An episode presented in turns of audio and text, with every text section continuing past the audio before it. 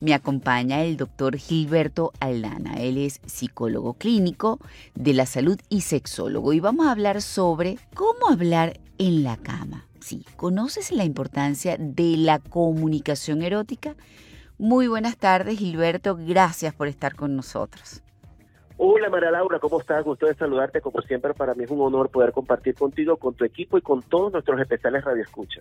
A ver, ¿por qué es importante hablar en la cama o tener una comunicación sexual. Y bueno, ¿a qué se hace referencia cuando se habla de este punto, comunicación sexual?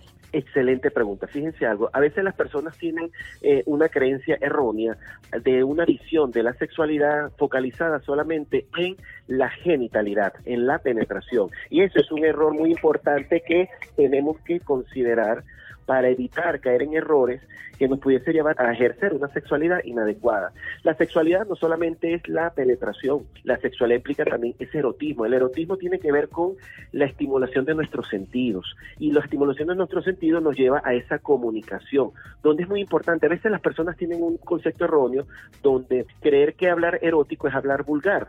Ojo, hay parejas que les puede gustar que se hable vulgaridades dentro de la actividad sexual en la cama, pero hay otros que no, no necesariamente usted puede ser muy erótico, usted puede ser muy sensual al hablar y esto va a estimular nuestro sentido. Muy importante, María Laura, cuando nosotros ejercemos la función sexual, los sentidos tienen que estar activos, la vista, el tacto, la audición y qué más que a través de la comunicación verbal, pero también la táctil. Por eso, si nosotros queremos extender promover y fortalecer nuestra sexualidad, tenemos que reforzar esa comunicación erótica, esa invitación, esa sensualidad. A veces, a través de un gesto, tú comunicas más que a través de una palabra, a través de un detalle, mira, tengo este caramelito para ti para la noche, para que lo utilicemos. Wow, eso hace que se estimule la respuesta sexual y así vamos a generar en esa etapa precoital que podemos extenderla en el tiempo porque a través de la erotización y de la sensualidad podemos eh, tener esa inquietud y ese interés para después finalmente llegar al encuentro sexual. Claro, pero aún hay muchas personas que no son capaces de decirle a su pareja lo que les gusta y lo que no. Y esto ocurre principalmente por miedo a la reacción o a lo que pensarán eh, sobre sí mismos y, y sobre su pareja, ¿no? Sí, porque estamos hablando, y eso lo hemos conversado en otros programas, el gran limitante para el disfrute sexual van a ser los prejuicios. Y el problema es que mientras, más o menos después de los 35 años, vamos a ver que la aparición de los prejuicios va a estar muy presente por un aspecto sociocultural. ¿sí? Entonces, aquí es muy importante ir desmontando esto. ¿Cómo? Bueno, cada quien conoce a su pareja, este tipo de programas son muy importantes, estos temas, para poder educar o psicosexual, educar a las personas para que en la medida que yo me siente contigo pueda conversar, el jugueteo, el tener la libertad de expresarte aquellas cosas que me llaman la atención, que me gusta, porque esto es en la etapa precoital, pero también tenemos que ver que es muy importante y sobre todo un llamado a las mujeres, que son a veces las que más se limitan, ¿sí? De poder expresarle a tu pareja lo que tú quieres, lo que a ti te gusta, y si tu pareja se siente incómoda, entonces es importante hablarlo, porque el prejuicio puede ser de él o de ella. Entonces, tenemos que revisar. Así como los psicólogos recomendamos fortalecer esa comunicación diaria con nuestros compañeros de trabajo, con nuestros hijos, aquí, en esta forma de comunicación, comunicación erótica, sensual y sexual es muy necesaria para nosotros activar esa chispa y poder tener una fluidez saludable en el disfrute de nuestra sexualidad. Si no tienes una sinceridad o no manifiestas sinceridad, fluidez y tranquilidad con tu pareja en un acto tan íntimo que pueden tener dos seres humanos, que es la sexualidad, entonces estamos mal. Ahora, ¿cómo se logra una comunicación afectiva y además de afectiva, efectiva e informativa durante la relación sexual?